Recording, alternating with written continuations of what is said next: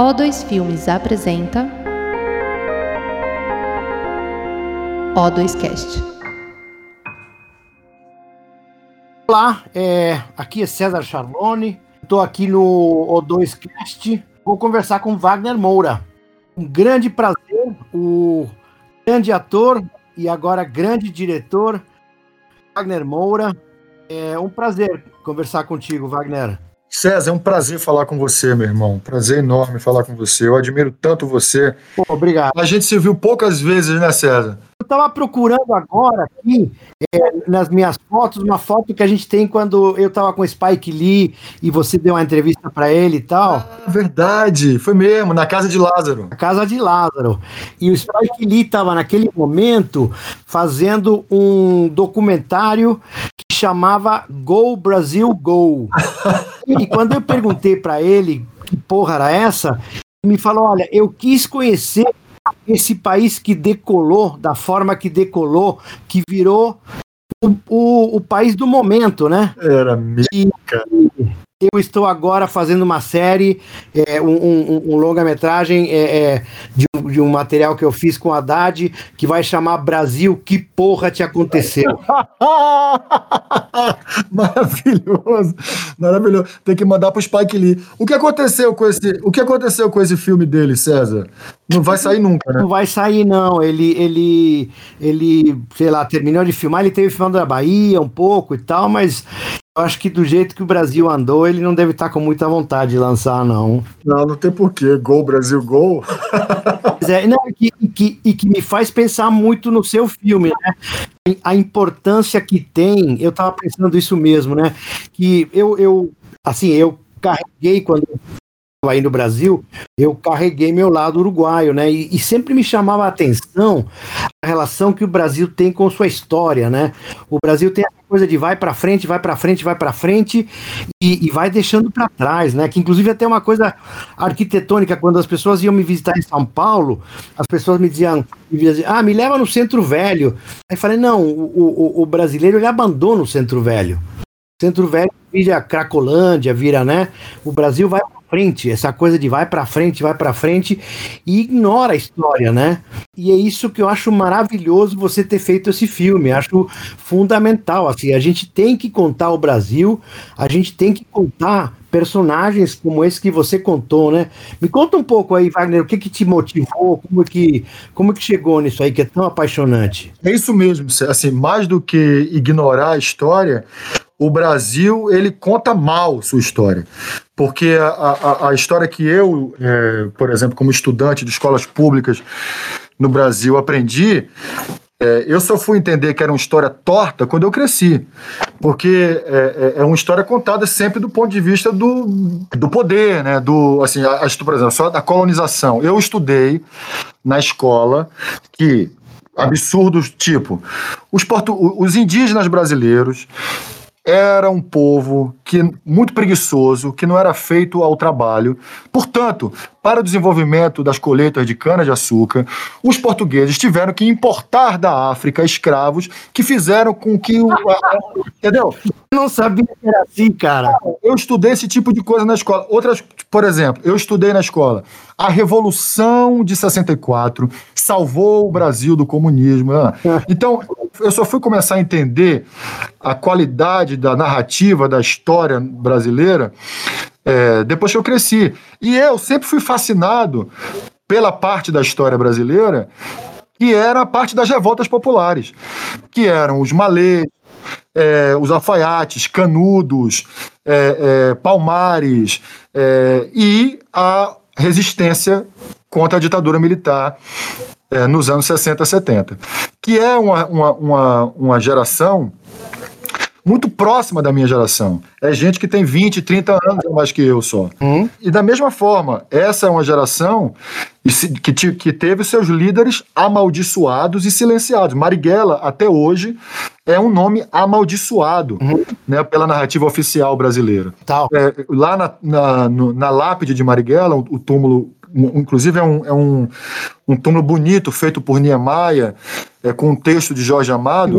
Não, não, que legal. É lindo, cara. Niemeyer, dois comunistas, né? Jorge, Niemeyer e Jorge, se juntaram para fazer uma, uma lápide, um túmulo para Marighella. E no texto que Jorge escreveu, ele diz: Retiro da maldição e do silêncio o seu nome de baiano.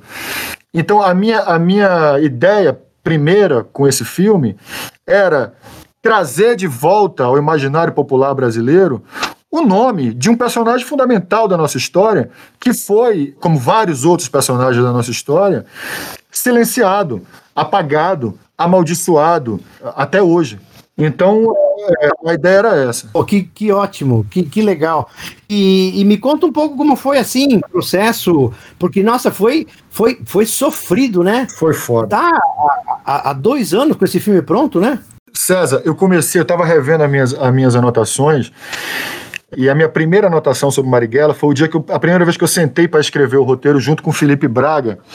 E essa anotação é, ela data de novembro de 2013, é quando eu comecei a escrever. Nós conseguimos filmar com muito sacrifício, porque é um filme, assim, ninguém quis se associar a esse filme. Né? Eu achava, não, eu sou um artista popular e, e as pessoas vão querer investir no filme que, que, eu vou dirigir. Ninguém quis se associar a um filme sobre Marighella.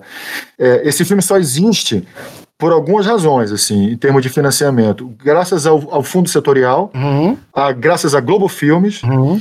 e graças ao fato da O2 ser uma produtora robusta. Uhum. Porque se fosse uma produtora menor, não, não ia conseguir. A gente não ia conseguir fazer. Seu nome também, né? Porque se, se sai um, um cara mais desconhecido tentar fazer esse filme, ninguém dá bola você carrega e, e, você tem uma trajetória assim de, de um cinema comprometido, os papéis que você faz sempre são, eu acho que é, é muito importante. É, esse, esse, essa turma que se juntou aí tá muito bem bolada nesse sentido, né? É, mas foi duro, viu, César? Aí foi duro. É, final... Imagina, Porque duro, imagina que teria sido, não. A gente foi filmar, cara, em 2017, já depois do golpe contra a Dilma. Então, uhum. uma época que já havia um, um recrudescimento assim de, de, desse, dessa extrema direita brasileira, assim, era um negócio já que estava bem forte. Era um momento em que, em que, quer dizer, Bolsonaro virou presidente. Ainda em 2017, tinha gente ainda que achava que a possibilidade de Bolsonaro ser presidente era uma piada e não sei o que lá. Mas havia já um clima muito forte assim de, de anti é, é, a narrativa que o filme trazia. A gente sofreu muita ameaça de gente dizendo que ia chegar ia quebrar tudo, ia dar porrada com gente e o caralho. A gente viveu um discurso anti-progressismo muito grande, né? Vivemos, assim, sabe, o, o, progressismo, a esquerda, todos os, os, governos de esquerda tinham trazido corrupção, tinham trazido, né, todo esse discurso que criaram aí, né? Toda essa história, exatamente, de, de demonização da esquerda que aconteceu no, no na, na, América Latina inteira, acho que no mundo todo, né? No mundo todo, né? Começou com começou com Erdogan, começou, né, o Brexit e tal, aí vem Trump, vem tudo isso e aí vem esse tsunami, né, conservador, né? Aí varreu tudo. Pois é. Então, quando o filme ficou pronto, em, em, em, quando a gente estreou em Berlim em 2019, já estávamos no governo Bolsonaro. Uhum. E aí, cara, assim, a gente não conseguiu estrear o filme.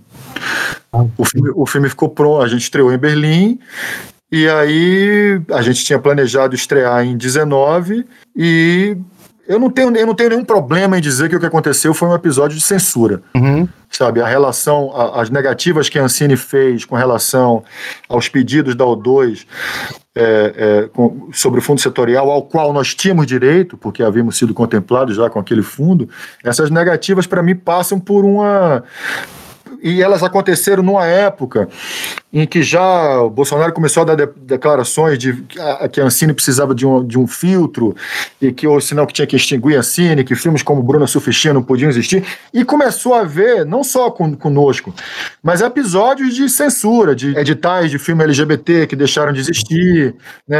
É, enfim, houve vários episódios, peças de teatro, é, de, de, de censura à arte e à cultura, que é quando você vai estudar a história do fascismo no mundo, é absolutamente natural que eles façam isso, porque a arte, a cultura, é, as universidades, o pensamento crítico, a ciência, são é, os primeiros a serem atacados quando esse, esse, esse, tipo de gente chega no poder. Então, é, a gente não conseguiu, cara, estrear o filme. Eles conseguiram, de uma forma burocraticamente, impedir a nossa, a nossa estreia. Aí nós abrimos mão desse dinheiro, qual teria. César, nenhum dos produtores do filme, nem eu, nem ninguém, nós não recebemos um tostão pelo nosso trabalho, Marino. Nunca ninguém, eu nunca recebi um tostão por esse filme. Uhum. Muito pelo contrário. E aí e seguimos sendo é, caluniados aí, como todos os artistas. Isso faz parte de né, os artistas mamadores da Lei Rouanet. Esses ataques covardes de fake news, de, de, de, de desse discurso ad hominem, de ataque, a, a, a, tentativa de destruição de reputação, fazem parte. Se você olha para a história história, você entende exatamente o que o que o que o que está acontecendo. Então nós abrimos mão desse dinheiro, decidimos estrear por conta própria. Mas aí veio a pandemia. E, e, eu acho que vai acabar se dando muito bem, porque eu, eu acho que está revertendo esse tsunami, né? Tá vendo. Saiu esses dias o resultado da CPI e tal e coisa. Acho que vem num bom momento, né? Eu, eu lembro assim, é, eu, quando eu cheguei no Brasil em, em plena ditadura, 1970, que eu cheguei para estudar e tal, e, e, e, a importância que tinha o, o Chico Buarque de Holanda, né? E com a censura e tal, cada coisa que ele lançava era um, era um oásis que você via lá, né, que você agarrava nele, né? Eu acho que teu filme ele vai ter essa coisa meio icônica, assim, sabe? De vai ser um, um filme na resistência, né? Tivesse que se tivesse talvez no governo Dilma e tal teria sido mais né mais um na narrativa. Isso aqui agora ele vai ser um ilhote de resistência muito forte muito lindo. Eu acho maravilhoso. É porque a, a, se há também se há muita gente que é contra o filme e tudo mais há muito mais gente que quer que o filme aconteça e quer ver o filme e quer que e quer ir ao cinema prestigiar o filme. Eu não tenho a menor dúvida disso. E a censura ela é um negócio que ela além de tudo ela é burra né? Porque quando você quando você censura uma coisa, você desperta nas pessoas a vontade de assistir, de ver aquilo, né? E a censura é um negócio assim, eu entendo a censura de uma forma ainda mais ampla, porque a censura é um negócio que é assim, você não, eles não estão me censurando. Eles não estão censurando um artista, eles estão censurando o direito de um povo de assistir ao que quer que seja. Exatamente. Né? É, negócio assim, assim é, é, louco, César, porque eu entendi uma coisa. Eu pensava assim, não, a resistência, estamos sofrendo resistências e, e, oposições e ataques a, a, ao filme. É, por causa da natureza do filme, porque por causa de Marighella, por Marighella ser um personagem polêmico. E depois eu entendi que não, que Marighella era um homem do seu tempo. Marighella, a luta armada, você que viveu essa época, você, você sabe que a revolução fazia parte de um contexto cultural, inclusive, naquela época. Marighella era um cara que era apoiado por Jean-Paul Sartre, por Jean-Luc Godard.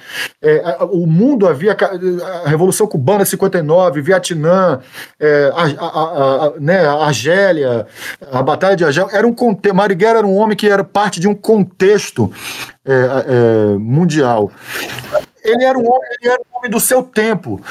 Bolsonaro é que não é um homem do tempo dele. Bolsonaro é um, é um, é um ser anacrônico, que não faz parte do tempo que a gente vive. É um, é um, é um, apesar de ser um personagem profundamente sintonizado com o que há de pior na história do Brasil, porque o Brasil é um país com histórico é, racista, é, militarista, autoritário, é, elitista. Apesar de, de, Bolsonaro ser um personagem ancorado e, e, e, e nesse, nesse esgoto da história do Brasil, ele é uma figura anacrônica.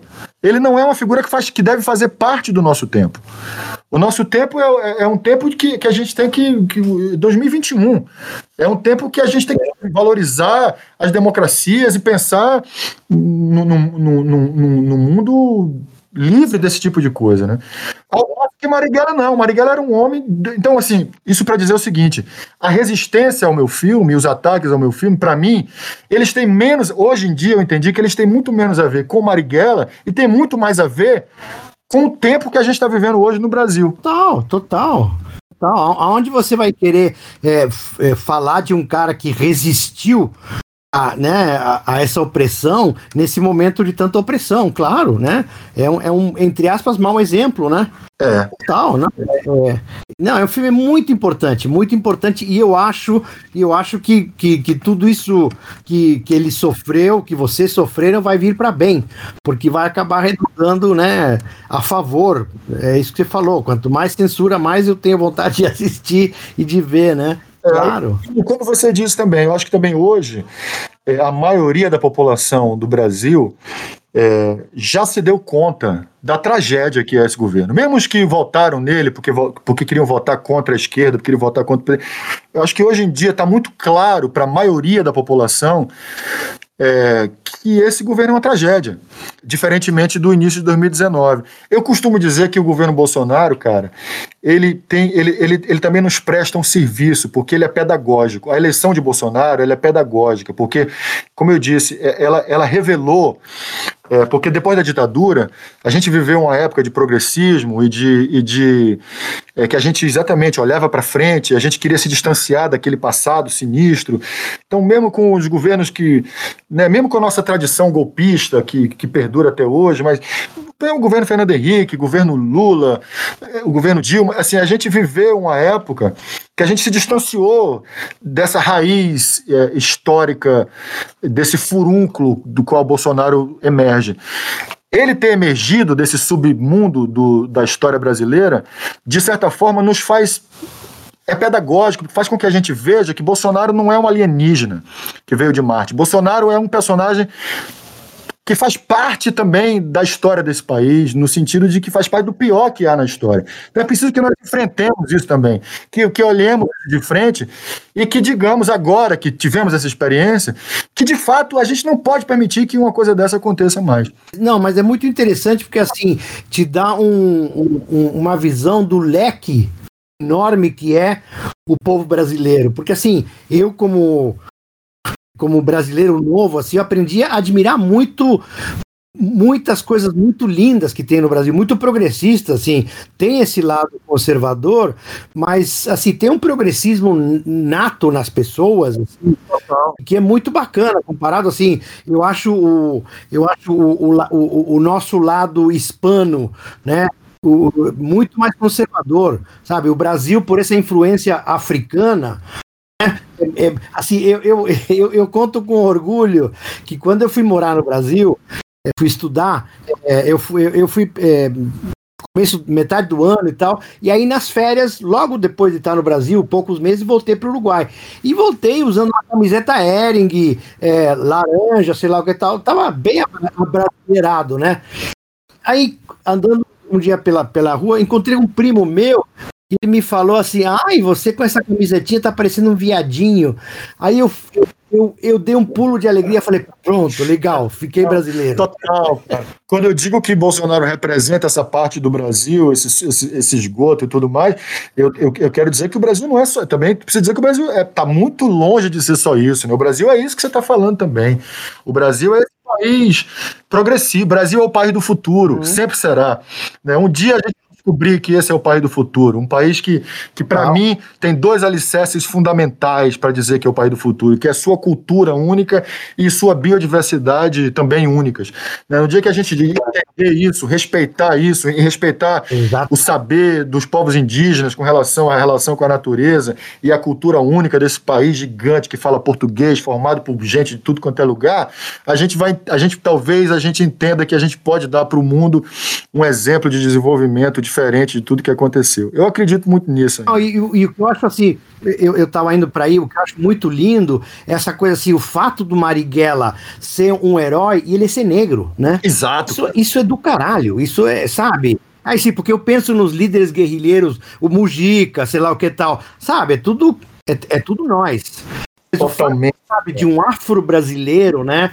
Sabe? É isso. Faz, faz essa resistência ser muito mais popular, ser muito mais autêntica. O cara ainda ser poeta, porra, do caralho. Porra, exatamente, exatamente, César. Assim, isso, isso para mim é muito, foi muito importante também, sabe? Durante todo o processo assim, do filme, foi reivindicar a negritude de Marighella. Porque muito da, do, do, do que ele traz de revolta, muito do que ele traz de, de, de sentimento de, de inconformismo vem da herança do, dos, dos avós de Marighella, que eram escravos muçulmanos, sudaneses, que vieram para os, os, os, os, pretos muçulmanos africanos vieram sobretudo para a Bahia. E foi justamente na Bahia onde houve as maiores é, é, revoltas de, de, de, escravos.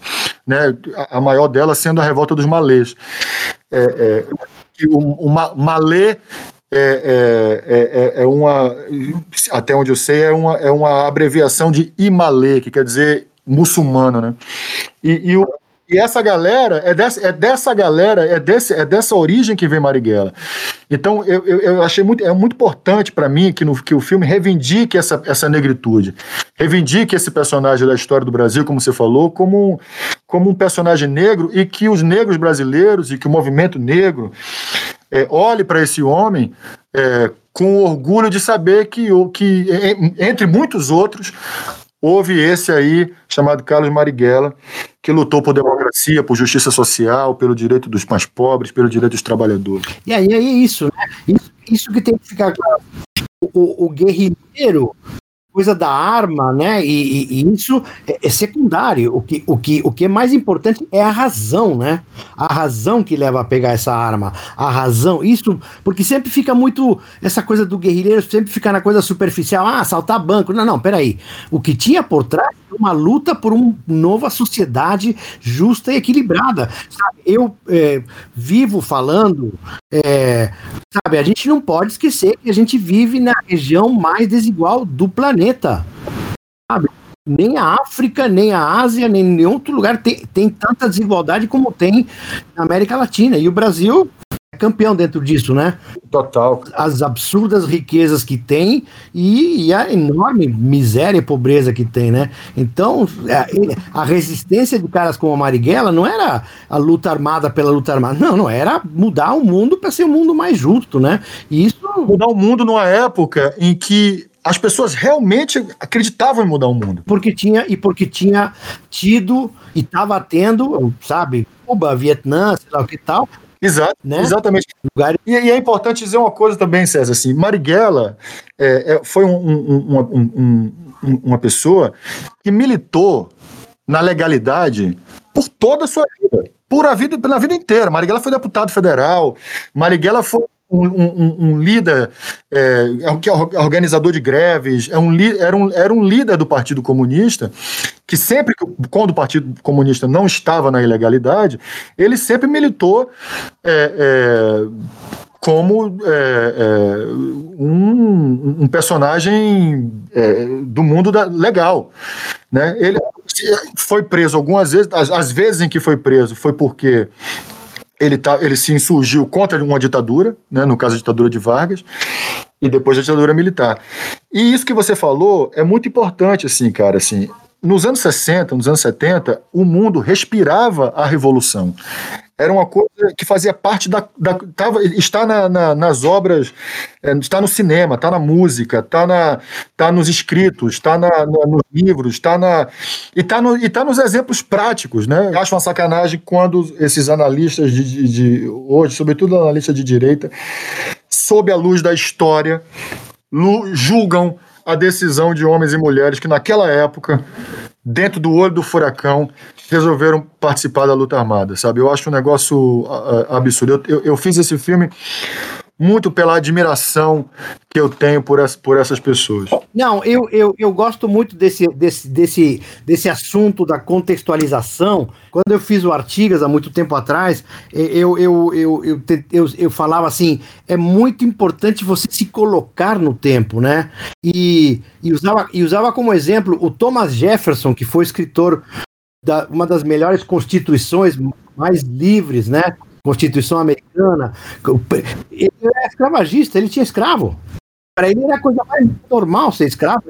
Ele, ele, ele, ele, sustentava que, que era perigo, perigoso soltar o escravo que ele não ia conseguir sobreviver, né? É, eles todos tinham escravo, aqueles caras todos tinham escravo, é maravilhoso, né? Que, é, fizeram exatamente. a Constituição, é, cheio de direito, mas é, era, direito aos homens livres, né? Segundo. Exatamente. Não, assim, aqui no Uruguai, até pouco tempo atrás, tinha duelo, sabe? Os políticos é, sabe, saíam com arma para Era legal o duelo. Que mar... É sério isso? Que maravilha isso. É uns 30 anos atrás, tinha duelo. Sabe, se o cara ia lá, batia com a luva na cara e retava duelo, escolhe caminhos. Que maravilha isso. Você sabe que eu, eu, me lembrei aqui, cara, que a gente tem, eu tenho outra passagem com você muito boa, que foi quando, a, quando o Dani Rezende fez um curta-metragem. Você lembra disso? É verdade, eu fui coadjuvante de você. E você, e você tava amarrado, era você deitado assim, amarrado. É verdade, é verdade. É verdade. Amarrado com a boca, com, a, com silver tape na boca e tudo. É, eu tenho até hoje a foto. Wagner, mas assim, eu, eu tava pensando assim, o Cidade de Deus, quando a gente fez, a gente foi muito maltratado no Brasil, né? E o que deu a virada foi quando a gente foi para fora, né? Foi. Contigo aconteceu ao contrário, você começou lá fora, é. né? Em Berlim, em Berlim teve é, bateram palma em pé, né? De pé. Por quase 10 minutos. Porra. Foi incrível. Um filme, é um filme que foi consagrado por, por onde passou. Eu passei o ano de 2019 inteiro viajando por festivais, muitos festivais no mundo, com Marighella. Seu Jorge ganhou um prêmio na Itália, ganhou outro prêmio na Índia de melhor ator. A gente viajou por muitos festivais. E foi sempre assim, sempre críticas boas. Né? Recentemente, o New York Times escolheu o filme como é, é, uma das escolhas da, do, deles da temporada. Maravilha. Mas eu, eu confesso assim que, para mim, agora, nesse momento, o que sempre importou, né, na verdade, desde o começo, era a possibilidade de lançar o filme aqui, cara. E, a, e o fato de termos sido impedidos de, de, disso acontecer, disso ter acontecido, me gerou sentimentos muito, assim, duros, porque é, eu como assim líder, como cara que está de frente para isso, cataliso tudo, né? Porque inclusive porque, porque quero def, defender, né, proteger as pessoas relacionadas ao filme. Então é muito tempo segurando esse, esse rojão e eu, preci, eu, eu, eu, eu, preciso fechar esse ciclo com esse filme. Não é que, não é que eu queira entregar, eu quero, mas é, é um ciclo que eu preciso fechar na minha, na minha, na minha vida. E, e eu não, não, vou, não ia descansar nunca enquanto não visse esse meu filme nos cinemas aqui no Brasil. Sabe? No, e no cinemas, assim, e, e nos cinemas, no, nos acampamentos do MST, sabe, relacion, com, com, com todos os, os, movimentos sociais, com o movimento negro. Então, esse momento agora, cara, para mim, é talvez um dos momentos mais, assim, um momento mais importantes, assim, sabe, César, para mim, porque é um, fecha, é um fechamento de um ciclo que, como eu te disse, começou lá em 2013, 2012, e, e, e, só vai se completar é, depois de vencida é, é, essa barreira de, de, não, de, de, estrear o meu filme no Brasil para, para o público para o qual o filme foi feito. Não, é, é maravilhoso. Acho que fecha com broche de ouro né, todo, esse, todo esse percurso e, e nesse momento, acho que, sabe, a malas que vem de trem, né? eu, eu, eu, eu imagino e desejo que vai ser um sucessaço muito grande, porque realmente tem uma vontade de ver e é a história que tem que ser contada, né?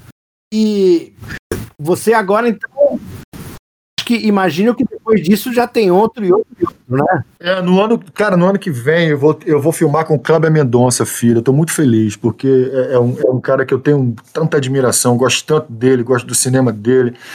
E a gente tem um projeto muito legal junto. Então, o que vem agora depois para mim, eu tenho algumas outras coisas aí que estão por acontecer, mas o que está aí já no, no, fechado no meu horizonte é, é, filmar com o Kleber. E você? O que, é que você está fazendo? Você está fazendo esse documentário com o Haddad, você falou? O que, que, você está fazendo agora? Sérgio? Então, assim, rapidamente, porque na verdade eu, o, o, importante era falar de você e do Marighella, mas eu te conto rapidinho. Eu, é, eu estive no, no, no Palácio da Alvorada durante o impeachment da Dilma e ajudei a Ana Mulaerte a filmar o Alvorada, que ela filmou. Mas com o tempo que sobrava, eu filmei umas jardineiras que ficavam cuidando dos do jardins lá. E, e aí tô terminando um curtinha da vida dessas jardineiras que viveram, que viveram um impeachment de fundo, né? É, que legal, que legal isso, cara, que ótimo. É bem bacana. E depois disso, eu fiquei dois anos seguindo o Haddad E, e, esse material do Haddad, eu me juntei com uma turma muito legal, a gente está finalizando ele e está virando essa série que, que a gente, por enquanto, está tá vendendo em inglês, Brasil, What the Fuck Happened to You, né? Sensacional, brother. Porra, maravilhoso. Quero muito ver. Fora isso, tem os projetos aqui. Eu estou é, fotografando um documentário sobre o maior escritor uruguaio Mário Benedetti. Enfim, tem vários projetinhos aí, tá, tá, tá bem, bem divertida e agitada a coisa. Você tá direto no Uruguai ou você tá, você tá, você tá onde você tá? Você tá direto aí ou você tá entre, ainda entre Uruguai e Brasil? Eu, eu te diria que eu tô mais direto aqui agora, sim. E, e vou fazer vou fazer um filme sobre a primeira Copa do Mundo que foi aqui em Montevidéu, 1930, e, e vou fazer para um diretor alemão, vou fazer esse a, a, primeira Copa do Mundo. Pô, é. Mas, filme de futebol tem que ter um fotógrafo que nem você. Mas eu, eu tava pensando, Wagner, é, é muito legal essa história de fazer personagens, né? Você é, já tem algum outro personagem? Paulo Freire, sei lá, é, Niemeyer, né? Esses... Eu fiz, cara, eu fiz um filme sobre Sérgio Vieira de Mello. Pra, pra... É, cara, tá na Netflix esse filme, dá uma olhada lá. Eu fiz, eu fiz como ator, eu fiz como ator, eu, eu, eu, eu, eu não dirigi, eu atuei. Eu fiz assim sobre série. Mas agora eu vou te falar uma coisa, César. Eu tô, eu tô, eu tô mais agora querendo fazer personagem de ficção, cara, você sabe? Eu tô já. Eu, fiz Pablo Escobar, eu fiz Marighella, eu fiz, eu fiz o Sérgio. E, e, esses personagens são muito bons porque eles têm ali um, um, é um material grande que você tem, né, para você investigar e, e descobrir. Mas ao mesmo tempo ele te segura num. Né, você tem tanta implicação, tanto compromisso com, com, a, com, a, com, tanta responsabilidade com a vida dessas pessoas, com, né, com as implicações todas que seu filme pode trazer. Eu estou querendo ter mais liberdade agora para para dar uma pirada, assim, sabe? Fazer umas coisas mais malucas, assim. Ah, de repente você junta três, quatro personagens históricos num só inventa um. Legal. Inventa um. É, é, porra, pode crer. Você gostou da, da, da, experiência? Aí você filmou em São Paulo, né? Eu filmei, a gente filmou sobretudo aqui em São Paulo, a gente filmou um pouco na Bahia, na cidade de Cachoeira, que, que, é, que é uma cidade colonial, então a gente fez como se fosse Salvador. Filmamos no Rio de Janeiro um pouco, aquelas cenas da, de Carlinhos e Marighella na praia, a cena do cinema também a gente fez no Rio, mas o grosso do filme foi em São Paulo. Gostou? Demais. Porra, gostei. Assim, gost, primeiro eu gostei muito de morar em São Paulo, porque eu, eu gosto muito de São Paulo.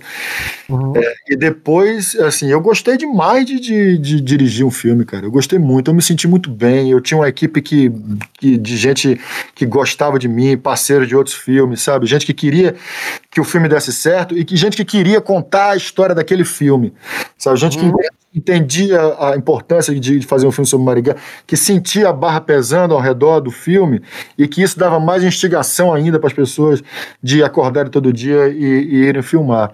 É uma equipe assim, cara, eu o Tegido é um cara que eu não largo ele para nada mais assim, sabe, César? Assim, é um cara assim que foi generoso demais comigo, é um cara parceiro. Depois a gente filmou, eu fui dirigir dois episódios de Narcos lá no México. Tegido foi comigo e, porra, parceiro, colou comigo ali, sabe? Esses caras que estão no front com uhum. você e que você olha pro lado e fala, porra, vamos nessa, porque esse cara tá comigo, sabe? Então é, é, eu, eu tive muito isso, assim, com toda a equipe do Marighella, com os atores, pô, o prazer que eu tive de dirigir os atores, foi, sabe, de estar com eles em cena, foi... É um elencaço, né? Elencaço, atorizaço, foi foda, cara, foi muito bom. E, e, e aí, puxando a sardinha para o nosso lado, mas a O2 é muito acolhedora, né? Muito. A O2 foi muito importante, cara. A O2 foi Eu digo, se não fosse a O2, eu não sei se a gente, para fazer esse filme, se não tivesse uma produtora como a O2, eu, não, eu acho que a gente não ia conseguir. Primeiro, porque é uma produtora robusta, forte, né, que segura o rojão. O tanto de porrada que a O2 tomou por causa do filme, cara, não é qualquer um, não é qualquer produtora que segura. Segundo, que é uma produtora grande, né, cara, que adiantou dinheiro quando o filme quando, quando o dinheiro acabava, que segurou a onda é, do filme e, e, e, com gente porreta, bacana, sabe? Eu gosto muito de Bel Berlin, que é uma, é uma, é uma parceira, assim. A Bel é, a Bel é... Ela é uma das produtoras que eu, eu, trabalhei já muitas vezes com ela como ator e eu gosto demais dela, assim, nós somos bons amigos e ela botou esse filme assim debaixo do braço, sabe, defendeu o filme sempre que precisou. Eu sou muito, muito grato a, a, a, ao 2. E, e, ao 2 e ao dois tem uma coisa muito legal que vem do Fernando, que é essa coisa suave, delicada, né? Porque o cinema no Brasil, é, ele tinha uma coisa, você, talvez você deve ter pego, dessa coisa de gritar, de hierarquia, de tal e coisa, né? E, e, e na O2, até o tom de voz é diferente do, do resto de, né?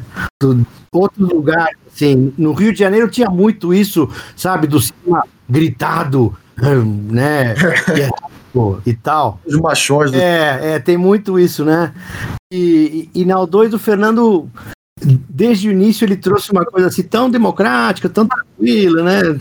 Todo mundo todo mundo dá palpite. É, a, sua, a sua parceria com o Fernando é muito bonita, né? Vocês fizeram coisas muito potentes juntos, né, César? Muito... A gente se diverte, a gente se diverte, é.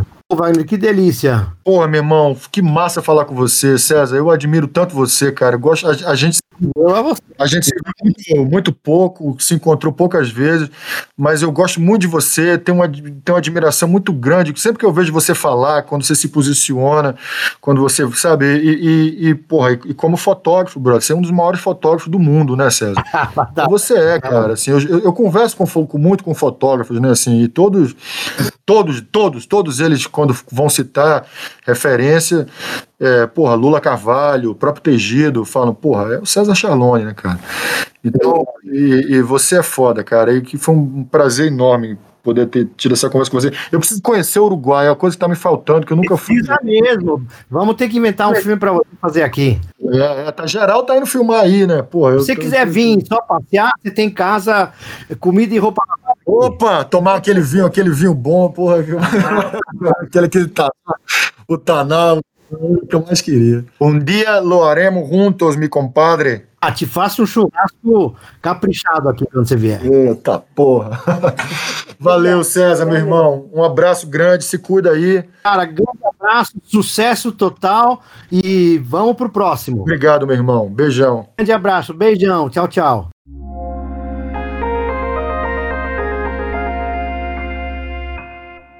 Esse foi o O2Cast com episódios publicados semanalmente. Siga a O2 nas redes sociais para saber mais. Até a próxima!